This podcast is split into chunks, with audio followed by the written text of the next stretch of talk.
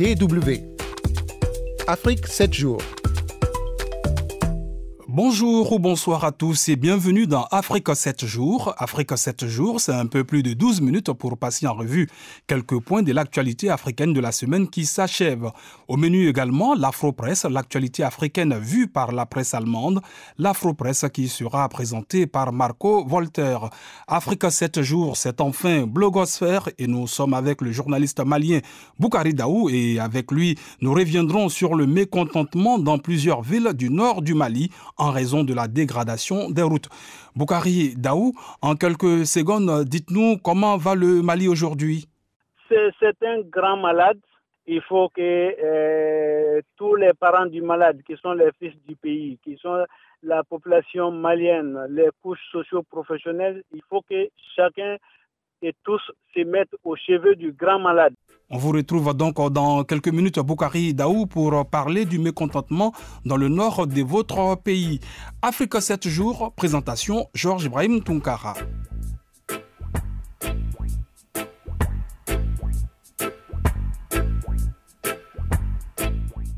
Afrique 7 jours, c'est d'abord quelques points forts de l'actualité africaine de la semaine. Une actualité marquée par l'annonce faite lundi dernier par Fatou Bensouda, la procureure de la CPI, la Cour pénale internationale, de faire appel contre l'acquittement prononcé en janvier dernier à l'encontre de l'ancien président ivoirien Laurent Gbagbo et de l'un de ses proches, Charles Blégoudé.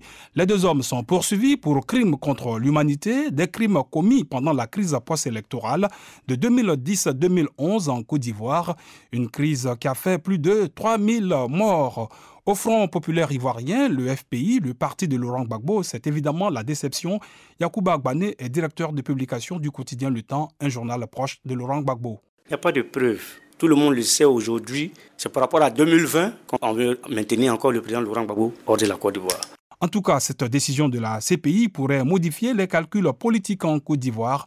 C'est ce que nous dit Florian Carner, représentant de la Fondation Konrad Adenauer à Abidjan. Politiquement, le FPI, je dirais, ou la nouvelle alliance de l'opposition pourrait en théorie perdre un peu de momentum parce que le FPI euh, euh, perd son leader euh, naturel. Et euh, en même temps, je crois que le gouvernement va au moins essayer d'accélérer les préparations pour les présidentielles.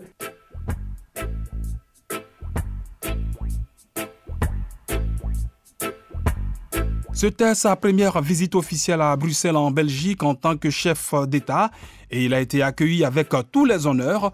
Le président congolais Félix Tshisekedi était cette semaine dans la capitale belge, une visite destinée à relancer la coopération avec la Belgique et l'Union européenne.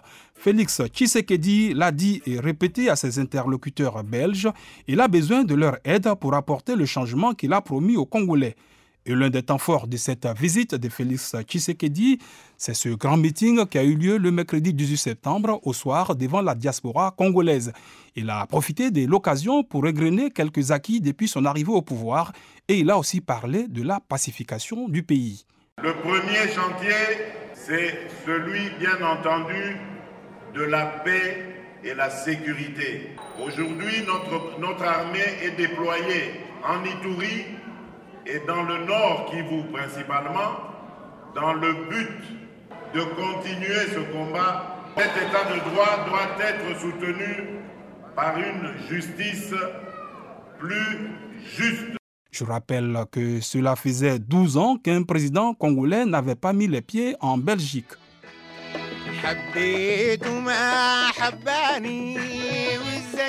Les Tunisiens vont bientôt retourner aux urnes pour le second tour de l'élection présidentielle. Un second tour qui verra s'affronter l'universitaire indépendant Kaïs Saïed et l'homme d'affaires actuellement en prison Nabil Karoui.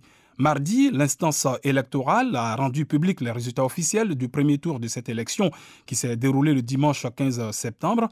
Et selon ces résultats, Kaïs Sayed a obtenu 18,4% des voix contre 15,58% à Nabil Karoui. Quelle lecture peut-on faire de ces résultats? Nous avons posé la question à Olga Dix, représentante de la fondation allemande Konrad Adenauer à Tunis. Les partis de centre, aussi les partis de la gauche n'ont pas pu s'entendre sur un candidat. Et en plus, on doit parler aussi d'une vote de sanctions. Il y a toujours euh, chômage, euh, les frais de, vie deviennent de plus en plus chers, euh, le système de santé, éducation n'est pas au top. On ne sait pas quoi attendre maintenant de ces deux candidats. La Tunisie qui a également appris jeudi la mort de son ancien président Zine El Abidine Ben Ali, chassé du pouvoir par la rue. C'était début 2011 et exilé en Arabie saoudite où il est décédé. Réaction de quelques jeunes Tunisiens à la disparition de Ben Ali. Bon, certains parlent de la fin d'une époque, de la mort du dictateur, etc. Mais en même temps, symboliquement, Ben Ali est mort depuis longtemps déjà. Après on s'attendait à ça. Mais tôt ou tard, il allait mourir comme tout le monde. Je suis vraiment neutre, je ne suis ni heureuse ni triste.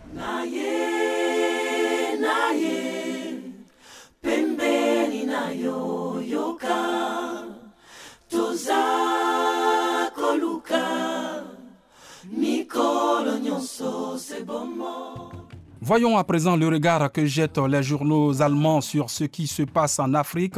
L'Afro-Presse qui nous amène cette semaine au Soudan pour comprendre un peu plus le système Omar el-Béchir. Die Welt nous propose une, une plongée au cœur du procès de l'ancien dictateur qui se déroule actuellement à Khartoum. Marco Voltaire. Bienvenue dans l'antre de la dictature. Dans la salle d'audience du tribunal, l'ancien dictateur est placé dans une cage. 3 mètres de haut, environ 1 mètre de large pour le journal. Les images du dictateur en cage doivent avant tout signaler à la population que la vieille élite va devoir répondre de ses actes. Dans le cas d'El-Béchir, c'est d'argent qu'on va parler. Au Soudan, beaucoup de personnes doutent que le dictateur puisse être livré à la Cour pénale internationale pour sa responsabilité dans les 300 000 morts au Darfour. Le pays serait trop trop fier et trop critique vis-à-vis de l'Occident avec lequel ce tribunal est associé. Alors on parle de valises de cash, des 8 millions d'euros qui ont été retrouvés à la résidence de l'ex-président après sa chute. Ce procès offre ainsi un aperçu incroyable du fonctionnement de la dictature d'El-Béchir. Il y a l'ancien chef de cabinet qui raconte au juge comment il a réceptionné 22 millions d'euros en liquide à l'aéroport, un cadeau du prince héritier saoudien Mohamed Ben Salman. La défense assure que cet argent a servi à acheter du carburant et des céréales pour le pays. Il y a aussi le million d'euros reçu par l'ancien chef de l'industrie de l'armement soudanaise pour qu'il livre des armes à un pays voisin. Il s'agirait de la Centrafrique, mais l'homme refuse d'en dire plus. Enfin, le plus grand souci d'El-Béchir était les militaires, écrit le journal. Ainsi, l'ancien chef de bureau du ministère de la Défense explique avoir perçu plus de 4 millions d'euros comme don pour l'armée. Il se trouve que cet homme dirige désormais le bureau du général Abdel Fattah al-Bourhan, qui n'est autre que le nouveau président du Conseil de transition. Alors on se demande, conclut Die comment un tel personnage peut obtenir un poste de prestige dans la reconstruction d'un nouveau Soudan. Du système El-Béchir, on passe au système des faux passeports diplomatiques africains. Cette fois, on est en Allemagne et c'est Der Spiegel qui nous raconte cette affaire. Des hommes d'affaires allemands et autres personnages au CV douteux ont réussi à se procurer des passeports diplomatiques de la part des vivant dans une extrême pauvreté. Sur ces papiers sont mentionnés des titres comme conseiller en communication, attaché pour la culture et le sport, ou encore chef de la sécurité. L'hebdomadaire précise que la justice suppose que des sommes considérables ont été déboursées pour obtenir ces documents. Parmi les récipiendaires, des criminels connus qui espéraient certainement qu'une immunité diplomatique les protégerait de la police ou de la justice. Dans cette vaste enquête, les regards se tournent notamment vers la Guinée-Bissau. Régulièrement, la police signalait des infractions au code de la route et d'autres troubles à l'ordre public dans lesquels étaient impliqués des diplomates de ce pays. Et souvent, il s'agissait de citoyens allemands qui agitaient leur passeport diplomatique en misant sur leur soi-disant immunité. Voilà qui a mis la puce à l'oreille des enquêteurs avant qu'une personne soit arrêtée à l'aéroport de Francfort avec une valise pleine de passeports. Enfin, sachez que ce ne sont pas que d'illustres inconnus qui se sont laissés tenter par ce système.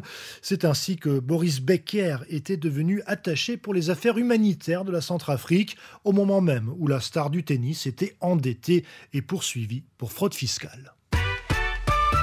Blogosphère. Nous retrouvons à présent Boukari Daou qui est en ligne de Bamako. Il est journaliste et directeur des publications du quotidien Le Républicain. Boukari Daou, avec vous, revenons sur les manifestations de rue qui ont eu lieu il y a quelques jours dans le nord euh, du Mali contre la dégradation du réseau routier.